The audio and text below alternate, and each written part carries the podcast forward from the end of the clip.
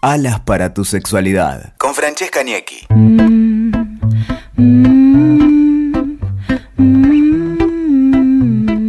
Hola, ¿cómo están? Y estamos en otro episodio de Alas para tu sexualidad. Y hoy tenemos un episodio muy, muy, muy especial porque no tenemos a un solo invitado, sino que tenemos dos. Tenemos a un invitado y a una invitada. Vamos a estar hablando con Enrique Plantey y con Triana Serfati Borilla. Les voy a contar en breve un poquitito más de qué se trata. Triana Serfati Bonilla es enfermera nacida en España, Ibiza, y vivió toda su vida en Marbella. ¡Ay, qué lindo! Tiene mamá argentina y papá español y vino a estudiar a Argentina a los 18 años y ahí se conoció con él, con Enrique Plantey, que es esquiador paralímpico, nacido en la ciudad de Neuquén y criado en un pueblo del norte neuquino llamado Locompuet, una zona rural. Él es cofundador de 3P Mobility, una empresa dedicada a cambiar la forma de moverse en sillas de ruedas, mediante un acople que se agrega a las mismas y la transforma en bicicleta eléctrica o manual. Él es parapléjico desde los 11 años y trabajó en el Consejo de la Magistratura. Perdón. Juntos están escribiendo el libro Sexistimos, muy interesante, así que ahora vamos a charlar directamente con ellos para que nos cuenten todo lo que están viviendo en su amor y en la parte obviamente también que nos convoca a nosotros, que es la sexualidad. Así que les doy la bienvenida a ambos. Muchas gracias, un placer tenerlos hoy. Pero muchas gracias a vos. Qué linda presentación. ¿Cómo estás? Hola, ¿cómo estás? Bueno, un lujo tenerlos como invitados y, vamos a estar hablando. Primero me gustaría, Enrique, que nos hagas una breve eh, intro de, cómo fue el accidente ese que, tuviste a los 11 años y que te tiene hoy acá como, como un emprendedor y, y como una persona súper luchadora y que además también está escribiendo sobre un tema que muchas personas no se animan ni siquiera a hablar y vos estás escribiendo un libro junto con Triana eh, que creo que tiene que ver con esto de, poder eliminar todos esos tabúes que existen. Así que bueno, te dejo entonces, Enrique. Bueno, sí, creo que es parte de lo que, de lo que viví, ¿no? Creo que eh, cuando tenía 11 años, a mí me pasa que tengo un accidente y, y había muy poca información en relación a todo, ¿no? En relación a, cómo vivir arriba de una silla de ruedas. Había mucha información quizás en los libros, pero poco eh, experiencia de personas que te cuenten cómo, cómo venía la mano, cómo, cómo salir a la cancha desde, desde, muchos aspectos, ¿no? Desde la parte, eh, cómo volver a rehabilitarte o cómo volver a, a, a la escuela. Yo siempre cuento que mi mamá estuvieron eh, muy cerca de mandarme a una escuela especial, que no tengo nada contra las escuelas especiales, pero, o sea, hay, hay, eh, hay lugares para, para, cada tipo de discapacidad, ¿no? Es tan poca la información, es como que agrupan, se agrupa, se agrupaba en, en, en, cosas y había como muy poca, muy poca inclusión en ese momento, entonces realmente eh, me costó mucho buscar información correcta eh, gente que me diga la posta desde la experiencia, entonces es ahí eh, donde yo ya con tantos años en silla de ruedas empezamos, empecé a compartir cosas que a mí realmente me hacen bien, ¿no? que, me, que, me hicieron muy bien a lo largo de, mi vida y, y, muy lejos de ser un, un experto en el tema, eh, es algo que, que, me gusta y, y, lo hablamos mucho con Triana, ¿no? de poder contar nuestra experiencia, contar la experiencia de otras personas, contar la experiencia de, de, otro, de otro tipo de personas con discapacidad para poder eh, mostrar que yo creo que no hay cosa más, eh, más linda que poder mostrar algo que te hace bien y que por muchos años se dijo que, que, está eh, no prohibido, pero lejos de nuestro alcance, ¿no? Como es la sexualidad o como son un montón de cosas de las que nosotros estamos intentando eh, sacar a la luz. Yo tengo un accidente cuando tenía 11 años, como te conté, me quedé en silla de ruedas, producto de que me pisó una, camioneta. Eh, nosotros somos de un pueblo, en realidad nacido, mi, familia eh, es de Neuquén Capital, pero nos criamos en un pueblo de una zona rural en el norte neuquino. Es un pueblito que se llama Loncopué. Una, una infancia muy linda, de, muy de campo, eh, con mis hermanos y, mis viejos. Y a, y a los ocho años nos mudamos de nuevo a Neuquén Capital para, por trabajo, por, por, por laburo de papá y, y en un viaje que, íbamos de visita a la a, a, Loncopoe, eh, nos, pisó una cosa, nos frenamos en la ruta, nos pisó una camioneta y, y, bueno, me quedé en silla de ruedas. En el accidente falleció mi papá y un hermano. Pero bueno, fue una, un golpe fuerte, fue una cosa que realmente eh, te, te, sacude.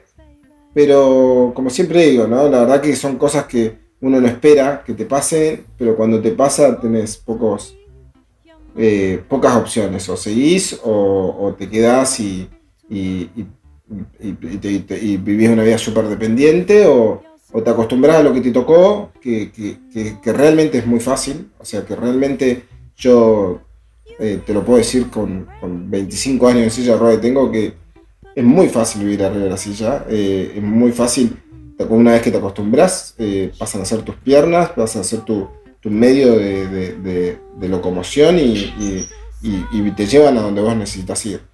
No te limita en absoluto. O sea, no es un, no es un medio limitante para nada y realmente es algo que, ayuda, que ayuda mucho. Eh, eh, bueno, nada, fue eso, ¿no? A los 11, 12 años ya un, nenito que, que, salía, que empezaba a tener sus primeros pasos en la adolescencia y, ya en silla y bueno, de ahí viene todo lo que... Todo tu trabajo para adaptarte, para, aprender, ¿no? A, tener una vida con la silla, porque ya es, parte de tu vida y, eh, y claro, y me imagino también esto de, que ahora tenemos muchos medios de, de, comunicación y también las redes sociales, de que uno puede encontrar otras personas que te vayan contando, pero me imagino que cuando, cuando te pasó a vos a los 11 años, que no había todo esto, que, que habrá sido mucho más difícil. Y me encanta ese mensaje que vos das de decir, bueno, lo, lo, que a mí me sirvió y todo lo que yo pude aprender y lo que a vos te pasó de esto, de decir, no tenía forma de, de, poder encontrar recursos como para ver cómo ir adelante, me lo tuve que ir armando y hoy en día vos decís, yo quiero mostrar todo esto para poder mostrarle también el camino a algunas personas que puedan estar transitando lo mismo que...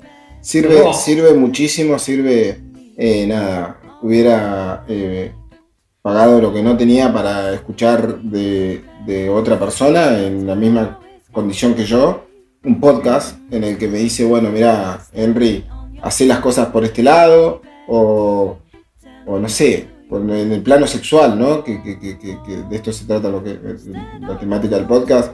Eh, eh, sensaciones nuevas, no te bases en todo lo que ya vas a, vas a ir conociendo por las películas pornográficas o, o, o empezar a sentirte, o buscate, o comunicate, eh, cosas que, quedan fuera del plano nuestro, ¿no? Porque nosotros, yo te cuento, yo tengo una, lesión eh, a la altura del ombligo, donde desde el ombligo para abajo no siento nada, ¿no? El cuerpo me responde perfecto, o sea, eh, tengo erección, en general al principio tenía erecciones mucho más duraderas y después como todo, yo creo que como porque tampoco tanto se habla con, mis amigos, ahora ya, que estamos más grandes lo hablamos mucho más, pero vas necesitando de, alguna, de alguna ayuda, de, no sé, de, de sildenafil o de alguna cosa que te ayude a tener una, una erección un poco más eh, prolongada, que tampoco es, tampoco es el tema, ¿no? Pero es, como que eh, fueron cosas que fueron, fui aprendiendo y al principio, y el cuerpo a mí me respondió perfecto en la, parte física, o sea, bien, muy bien, pero en sensaciones no. Entonces, no y te pregunto, antes de irnos eh, a esa parte, te quiero preguntar un poquitito más para atrás. Eh, a vos y a Triana también, ¿cómo fue la educación sexual que tuvieron ustedes? Porque ahí llegamos a la parte ya de, de que te funciona el cuerpo, pero bueno, vamos a meternos un poquito más, pero quería irme un poquitito más atrás a ver ¿Qué es lo que ustedes aprendieron sobre, sobre sexualidad? Eh, porque parece como que, son unas personas que dicen, bueno, hicimos una búsqueda muy, muy grande. ¿Cómo fue su, Mm, educación? En mi caso, yo creo que de educación sexual tuve muy poca. Estaba en un colegio católico.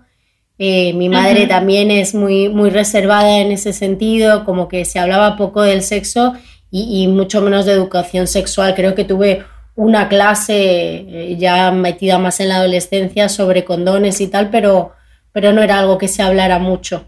Em, que, y, y después ya más de grande, cuando entré en enfermería y empecé a estudiar, eh, hice varios cursos de, de educación sexual y, y vimos la falta de educación sexual que hay a nivel general. Em, Totalmente. entonces, eh, sí, le- por mi parte, poca educación eh, y, y- y es más lo que te vas encontrando en la práctica, así que es medio peligroso el no tener educación porque de- Sí, es necesario saber cómo cuidarte. Y yo, en mi caso, poca, muy poca, en realidad, eh, después de que, o sea, como que me acuerdo, no me acuerdo nada, realmente, no me acuerdo de haber tenido, pero mamá me dijo que a nosotros nos hacían leer un libro que se llama, muy conocido, creo que, ¿De dónde venimos? de dónde venimos, que eh, haciendo mucha memoria es como que algo recuerdo de- de- del libro, pero realmente no, no me quedó nada de, la, de lo que es realmente la, la educación sexual, ¿no? Que, que creo que todo el mundo necesita, ¿no? Para, para, para poder eh, plantarse mejor, ¿no? Realmente. A mí me pasa que, que, que, bueno, hoy, hoy, hoy tampoco, hoy yo hoy si- hoy siento que soy súper ignorante en el tema, realmente, o sea, eh, ahora que salieron tantas cosas en, en- en el Día del Sexo y, y hay, bueno, en el que hubo tantos vivos y, y artículos por todos lados, y me puse a leer y a, y a- y a escuchar a la gente y, todo el mundo coincide en lo mismo, ¿no? Que hay una, ignorancia muy grande alrededor de, to- de todo. Totalmente. Es que, es que sigue sin haber educación sexual en los colegios, partiendo de esa base. Y además también eh, otra de las cosas es lo que ustedes contaban de, de su mamá, eh, eh, diciendo, bueno, lo que la mamá podía enseñar sin haber tenido ella tampoco educación sexual.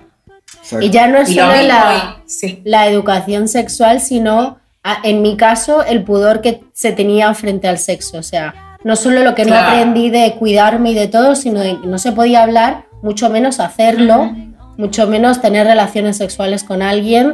Eh, no sé, mi madre hasta hace poco que acepta que mi hermana y yo eh, tenemos relaciones sexuales. O sea, fue siempre un tema muy difícil de hablar y si no lo puedes hablar en tu casa, eh, tienes que buscar otros lugares para charlarlo y es difícil.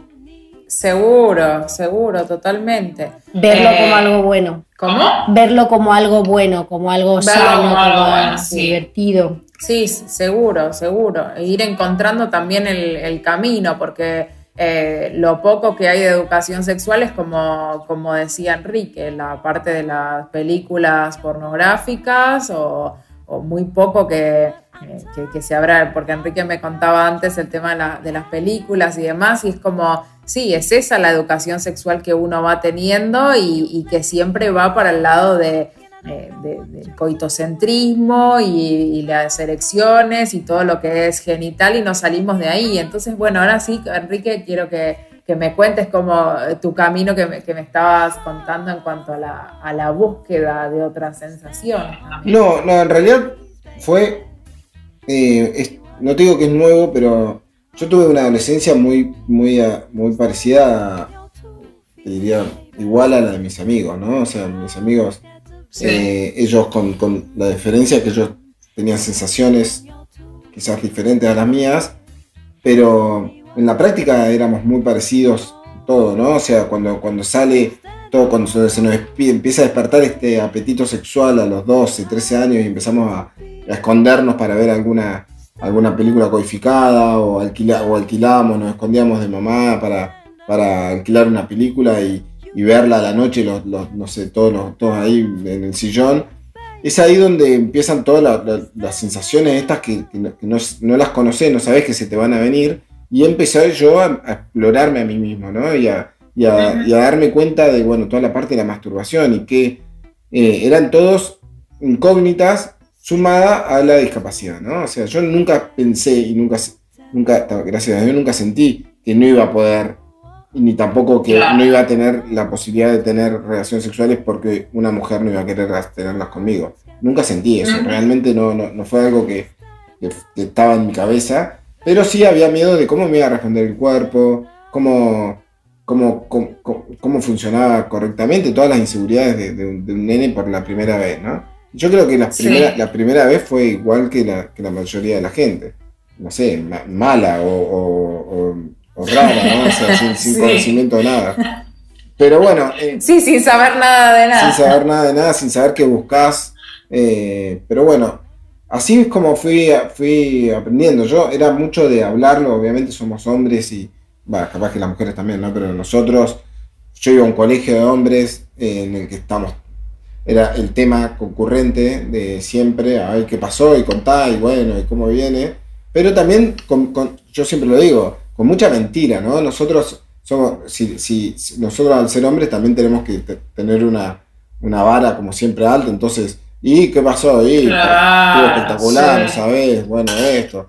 Entonces, es como que nunca, sí. nunca sabés la posta, a menos que sea muy, muy amigo tuyo y tenga mucha confianza, la posta nunca está. O sea, entonces uno desaprende en, la vida real y desaprende viendo películas porno, ¿no? Y, es ahí donde, donde yo, eh, donde a mí realmente me hubiera gustado todo esto que nosotros queremos contar, ¿no? Las cosas que realmente para nosotros son, que son las que realmente nosotros vivimos. Y que, que son eh, son buenísimas, o sea, que son espectaculares, pero que, no, no, es, no está eh, enmarcado en ningún, ninguna escena, ¿no? O sea, la, la, escena la armás vos, buscas sensaciones con la persona con la que estás, eh, no tenés que, no tenés que o sea, buscar ninguna posición rara o ninguna cosa que, te hayan enseñado imágenes que tengas en la cabeza, entonces es como que... Eh, la búsqueda de las sensaciones fue para mí, a mí al principio me, pasaba que yo iba en busca, en, buscar satisfacer a, la otra persona y no tanto en, concentrarme en mi placer. Era como, yo me sentía muy bien dando placer, me sentía realmente, me, daba mucho placer, me daba placer también dar placer, pero me quedaba ahí, ¿entendés? Dando placer. Entonces, con el tiempo fui buscando y, encontrando que yo podía tener placer comunicándome bien, ¿no? Y hablando, no sé, con Triana, eh, no sé, gorda, anda por este lado, obviamente.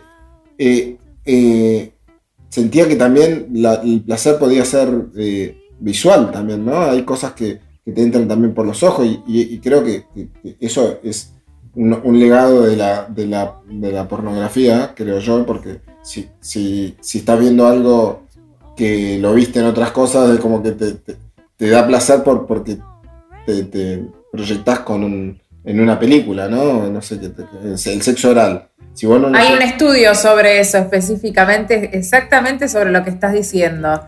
Que, que, habla de, que, habla de esto, de que, de que muchas veces, eh, con, con, respecto a lo que es la pornografía, que muchas veces eh, uno al ver, por ejemplo, habla del, porno lésbico, ¿no? Entonces dice, ¿por qué hay muchas personas con vulva que les gusta mucho el porno lésbico y que después en la práctica no estarían con otra persona con vulva, sino que solo eh, de verlo? Y es porque uno dice que, en el estudio dice que te proyectas a vos mismo viendo el placer de esa persona con vulva y vos siendo una persona con vulva, proyectas en vos el placer de la otra persona y es a través de lo visual se genera también la excitación en tu cuerpo.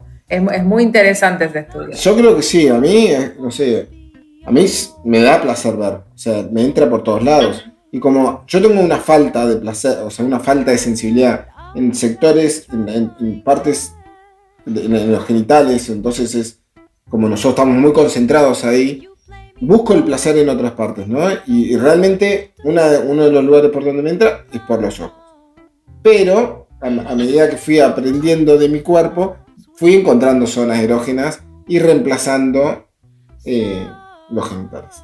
Me parece sumamente interesante esto que, estás diciendo, porque habla de esto de, una búsqueda que vos hiciste del placer fuera de lo genital, que yo siempre digo que todos tenemos que hacer esa búsqueda. independientemente de si sintamos o no en los genitales, de poder hacer esa búsqueda de que el placer está a través de los cinco sentidos y que cada uno debería poder encontrar, porque hay algunos, vos me decís que sos muy visual, pero hay otras personas que son más desde, desde el tacto, hay otras que son más desde, desde el olfato, cada una tiene que ir encontrando cuáles son los estímulos que, más eh, los convocan y a partir de ahí poder ir eh, desplazando, saliendo, como decías vos, saliendo de lo genital. Estamos muy centrados eh, la cultura occidental más que nada está muy centrada en los genitales. Sin dudas, a mí eso, ahí es donde Triana me ayudó un montón. Gracias a la confianza que tenemos como pareja y gracias a la cantidad de, tiempo que, dedicamos para, para hacer las cosas bien, ¿no? Y, hablarlo y muchas veces es hasta, es hasta incómodo hablar algo que, que te falta, o sea, no incómodo, sino es mucho más, más lindo practicarlo que estar hablándolo, pero es muy necesario la comunicación, ¿no? Es muy necesario decir las cosas que te gustan y las que no te gustan. Bueno, Triana tiene mucho para decir de eso, ¿no?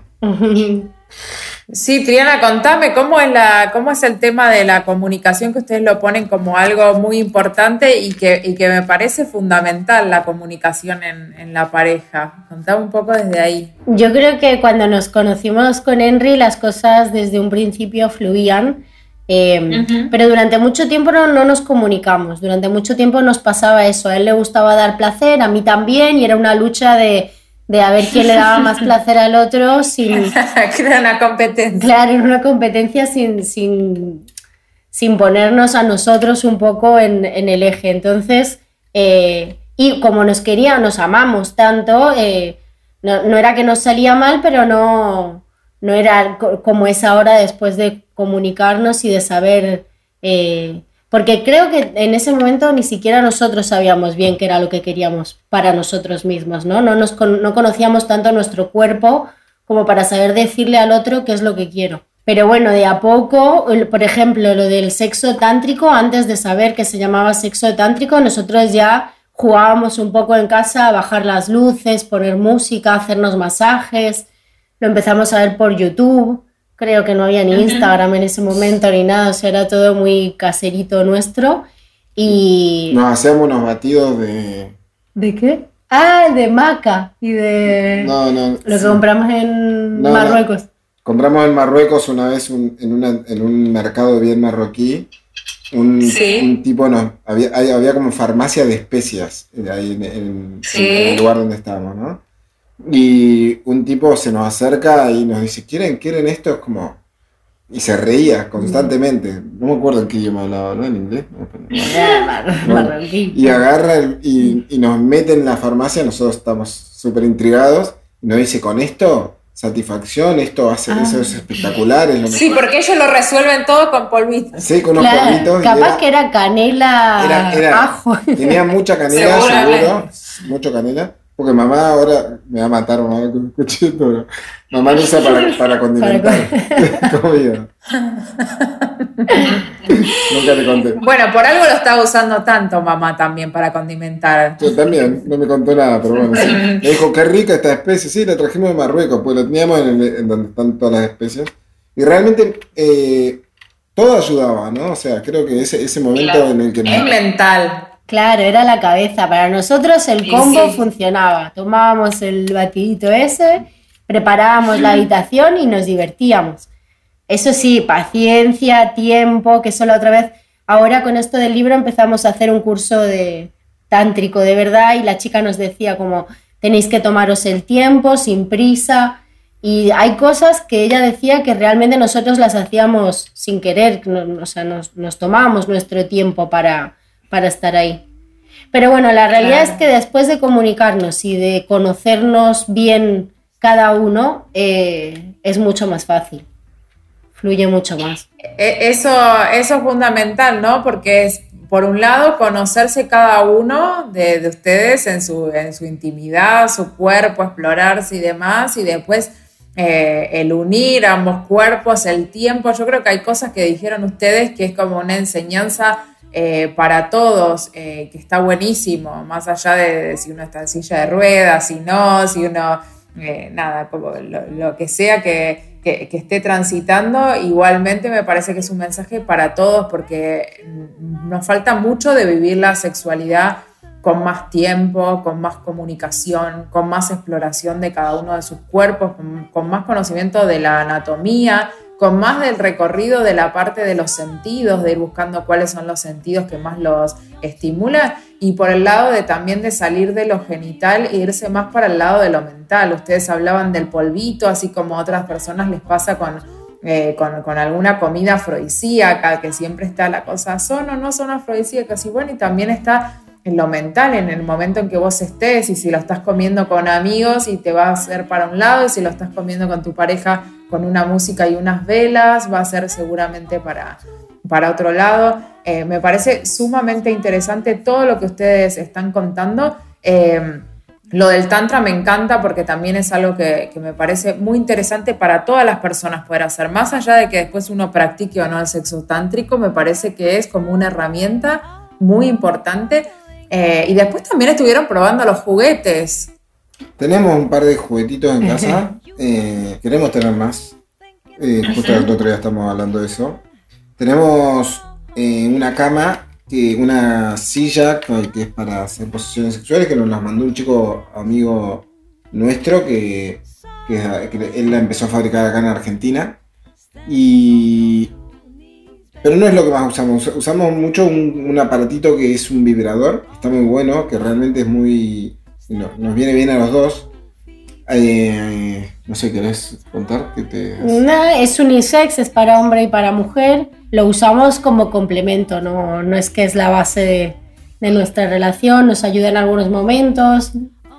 Es un aparato que, me lo presentó un amigo, mi socio, Mariano, eh, que le está en silla ruedas también, y es un, vibrador que es, bastante conocido, creo que se llama eh, Magic One, Wands, algo así, bueno. Y es un vibrador que a mí lo que me provoca es poder eh, eyacular.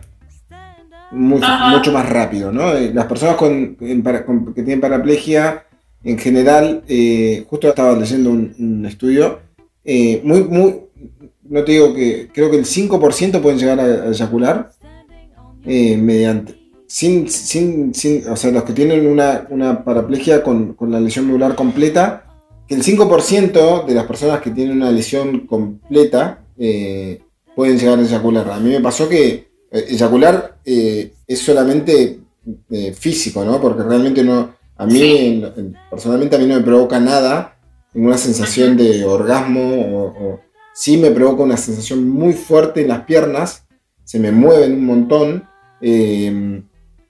involuntariamente, ¿no? Es como un espasmo lo que me provoca en todo el cuerpo, que yo veo como que hay algo está pasando, que se viene y, eyaculo. Cuando era chico, me, por curioso que era, y, en, una etapa en la que, nos masturbábamos un montón con mis amigos, ahí es donde realmente me doy cuenta que, que podía eyacular. Digo, ah, puedo, puedo.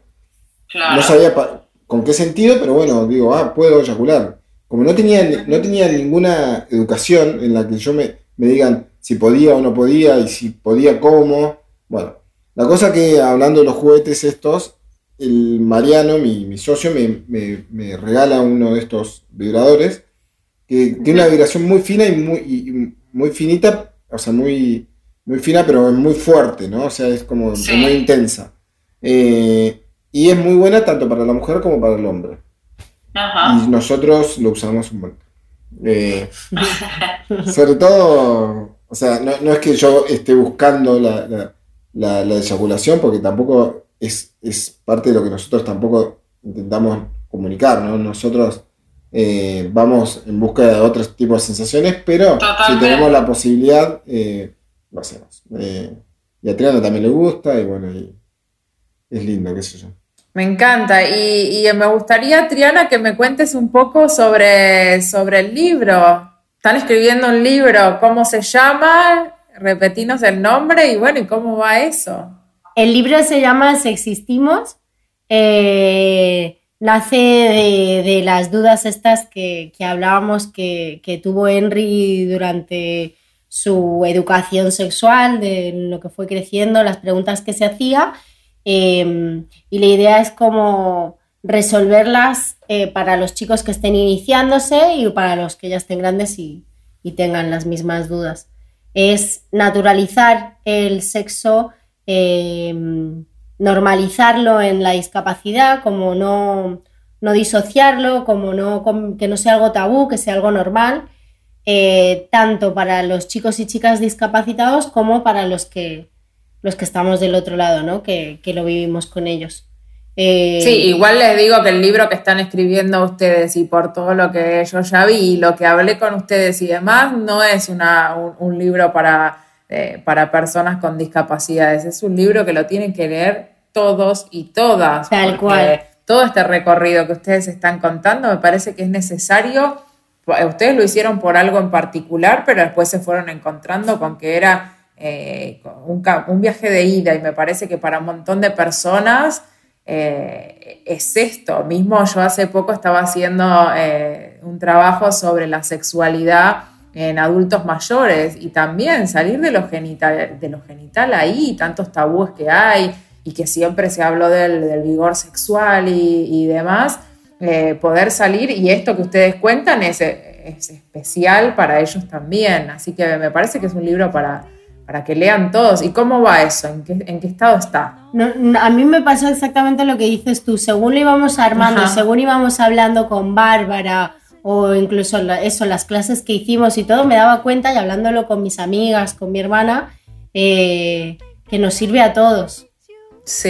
Eh, va a tener una parte un poco más específica médica o de juguetes capaz un poquito más específicos para para discapacidad, pero en realidad en sí el fin del libro nos va a servir a todos. Viene muy bien, yo creo que, como yo siempre cuento, ¿no? a mí esto que me, que me haya llegado un libro así a los 12 años, que me cuente la posta, eh, realmente es algo que, que, a mí me hubiera venido muy bien.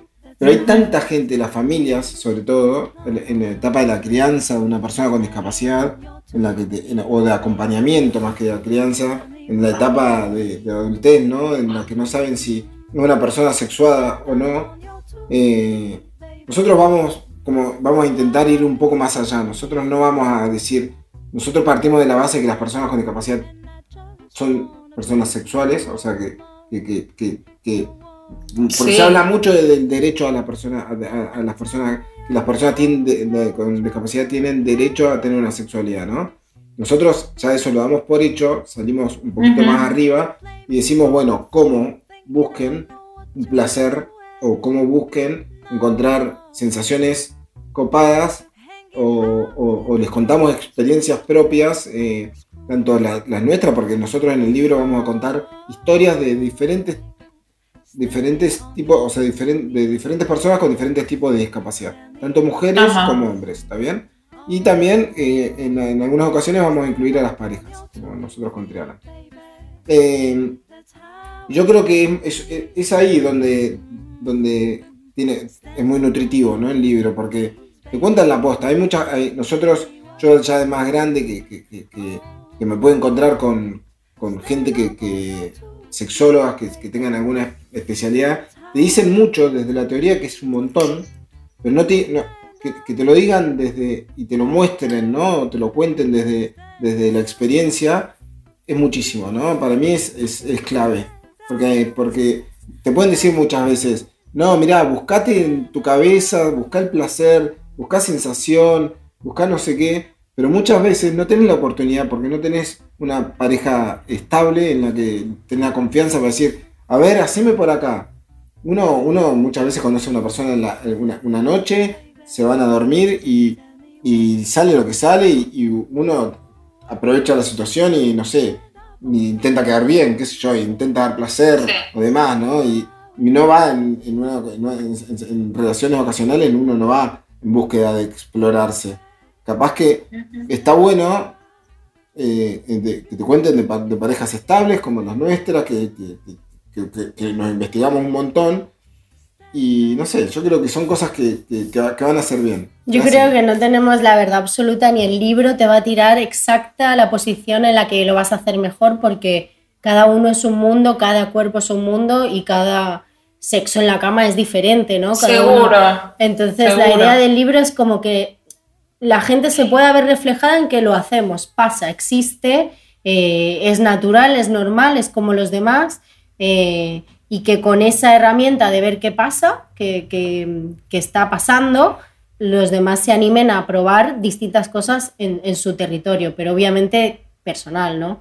Que cada uno se explore a sí mismo. Yo creo que, eh, que Enrique Triana ya lo que el hacer, primero es salir a hablar sobre este tema, porque hay muchas personas que pueden decir, bueno, nosotros lo hacemos y es eh, para nosotros es súper natural, pero después él eh, animarse a salir a hablar, romper los tabúes y salir a hablar y a contar un tema que, es muy íntimo, pero que ustedes con el fin de, poder eh, que otras personas vivan la sexualidad de una manera como más sana y más abierta, dijeron, bueno, no, esto hay que salir a contarlo, a nosotros lo exploramos, lo fuimos transitando, hicimos un montón de investigaciones, se metieron un montón y, dicen, bueno, no, tenemos que contárselo a otras personas para que, otras personas también lo, puedan vivir de esta manera y no les pase lo que te pasaba a vos, Enrique. Y bueno, y obviamente cuando se sumó eh, Triana también fue, pasó a ser parte de, algo de la pareja, una investigación y un camino de la pareja. Entonces me parece que ya desde ese lado ya es un montón. Eh, que el libro seguramente va a estar buenísimo, pero que ya puedan salir a hablar y hacer un libro y, aparte eh, que se empiece a salir en los medios, que empiece, que, empiece a salir en los medios, en podcast y demás, que se empiece a hablar en las redes eh, de este tema y que, ustedes puedan ir llevando la, voz sobre esto, me parece eh, increíble y me gustaría preguntarles, bueno, si les quedó algo más y si no, que ya nos cuenten cómo encontrarlos en las redes sociales para ir siguiendo todo el camino y todo lo que tiene que ver con el libro para cuando esté lo podamos, lo podamos comprar. No, nada, nosotros en realidad eh, con el tema del libro, o sea, es un proceso que nosotros eh, lo estamos encarando eh, con, mucha seriedad desde el lado de, lo que queremos comunicar. Nos parece como que es muy importante, porque por más que no sea la, la aposta, nosotros vamos aprendiendo un montón. No, no está bien hacer algo em, muy tirado a los pelos, ¿no? Entonces estamos intentando que que tenga una estructura. Eh, estamos buscando gente que nos ayude un montón, como les contaba, que está Bárbara, que es una genia, que es nuestra sexóloga. Bueno, chicos, levanto la mano acá. Como periodista de sexualidad, lo que quieran, los ayudo, les doy una mano, especialista en juguetes sexuales, les doy una mano desde el lado de los juguetes. Ahí está, justo, mirá que estamos buscando. de juguetes, re, tengo una botica erótica, con los cuales. Genia, muy bien, me encanta. Bueno, Así que sí, también eh, quiero aclarar que, ahora van a escucharla eh, en breve, después de que terminamos de hablar con Enrique y Triana, van a escuchar la voz de Bárbara García, que Bárbara que ya la conocen ustedes porque es una genia. Y estuvimos hablando eh, varias veces sobre deseo sexual con ella y es quien está participando del libro, porque además también el libro no cuenta solo la experiencia de ellos, sino también que cuenta con una especialista, con una ginecóloga y sexóloga, que es Bárbara García, y va a estar, eh, está ayudando a los chicos en este, en este camino. Fundamental en nuestro libro, Bárbara, la verdad. Ella, ella va a hablar un poco de, algo que nos fue el gancho en el que nosotros empezamos a hablar con ella, eh, sobre los parorgasmos o sobre el comportamiento del cuerpo en el momento del orgasmo y bueno, la búsqueda de sensaciones fuera de los, de los genitales y, demás, que, que, bueno, ella lo trata muy, muy lindo. Y, bueno, nada. La verdad que está, está, está bueno, está bueno hablarlo, está bueno poder hablarlo con vos, está bueno que nos hagan alguna nota en el diario y que, se, que, nosotros podamos contar nuestra experiencia. Seguro. Porque creo que, no hay cosa más nutritiva que, que te cuenten eh, a una persona con discapacidad o a, algún familiar o alguna novia o a quien sea que tiene alguien cerca con discapacidad, eh, que le cuenten que, y demuestren que se puede eh, ante tantos años de, que, la gente se queda callada, ¿no? Y que hay tan poca información, hay tanto silencio al respecto, y un tema tan tabú, el tema de la sexualidad, y sobre todo el tema de la sexualidad y la discapacidad. Nada, contar que se puede, contar que, es fácil y que es, que es hermoso, ¿no? Eso es. Bueno, me encanta, eh, chicos. Por último, para cerrar, quiero que me, que me pasen sus redes, o bueno, si manejan alguna red especial. Estamos, Triana es, es, es, eh, le gusta mantenerse en, en- ¿cómo se dice? En anonimato. En las sombras. En sombras. Eh, estamos por hacer un, un- el Instagram de Sexistimos. Eh, todavía, no, todavía no lo tenemos. Cuando tenga un poquito más de cuerpo el libro va, va- va a existir. Por ahora estamos eh, todo con, lo- con mi, con mi Instagram que es Henry Plantey. Henry Plantey con Y. Henry Plantey, como planta con Y.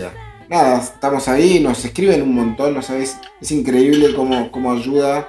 eh, ya, ya que, ya que, como decía, como que salgan estos, en estas cosas y que se hable, hay mucha gente entusiasmada y, y con un montón de, de, de dudas y de, de cosas que, está bueno, Seguro. está bueno, está buenísimo. Y te escriben, ¿eh? No sabes la cantidad que te escriben. Sí, seguro. Make a move. Stand stand up, baby. Bueno, yo creo que es muy importante ver también el libro Sexistimos como un mensaje para los profesionales, ¿no? Para que los profesionales nos replanteemos cómo estamos abriendo el asunto de salud sexual en la consulta médica, si realmente estamos dándole herramientas a las personas, eh, más allá de por ahí la situación puntual de Henry, eh, hay un montón de personas que habitan procesos neurológicos que después eh, terminan requiriendo silla o que terminan requiriendo una readaptación de su salud sexual en base a, a recorrer el resto del cuerpo y no solamente la genitalidad como parte de nuestro placer. Entonces, como especialistas, médicos, kinesiólogos, acompañar a las personas y hablar de la salud sexual como parte de la salud integral. Creo que eso es fundamental. Creo que eh, muchas veces eh, decimos que bueno, no hemos sido capacitados en la formación académica. Bueno, hay un montón de cursos postgrado para hacer, para acompañar a esas personas a habitar una salud sexual eh, sin discriminación, habitar una salud sexual plena, consciente y segura. Yo creo que el libro les va a dar la herramienta eh, básicamente a, las personas que tengan diversidad funcional para que más o menos entiendan eh, a grandes rasgos cuáles pueden ir siendo las sensaciones que atraviesen luego, por ejemplo, de una lesión medular en este caso, ¿no? Eh, pero también el libro te da como un espacio de aprendizaje para abrir a la consulta como persona con diversidad funcional la cabeza de los profesionales de la salud. Yo creo que hay muchos cambios sociales que impactan en nuestros consultorios y como médicos tenemos que escucharlos. Si viene una persona que estudió sobre su sexualidad, como es Henry, por ejemplo, eh, que estudió sobre su sexualidad y es inquieto y le gusta estar cada vez mejor, nosotros como especialistas lo tenemos que acompañar. Y por ahí si no estamos capacitados, la palabra mágica es derivar y derivar a tiempo, no cuando la persona ya tenga cinco años de la lesión medular. Derivar apenas tenga la lesión medular para sacarle todos los miedos, todas las dudas y acompañar desde el inicio a que las personas vivan sus sexualidades libres. Move. Entonces los voy a dejar que se queden ahí con, con el gustito y con las ganas de seguir a Enrique Plantey con Y y que estén al tanto de todo porque pronto se viene Sexistimos. Un bachone y pueden seguirme en arroba alas para tu sexualidad.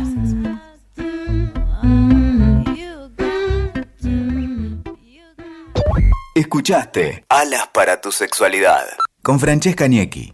WeToker. Sumamos las partes.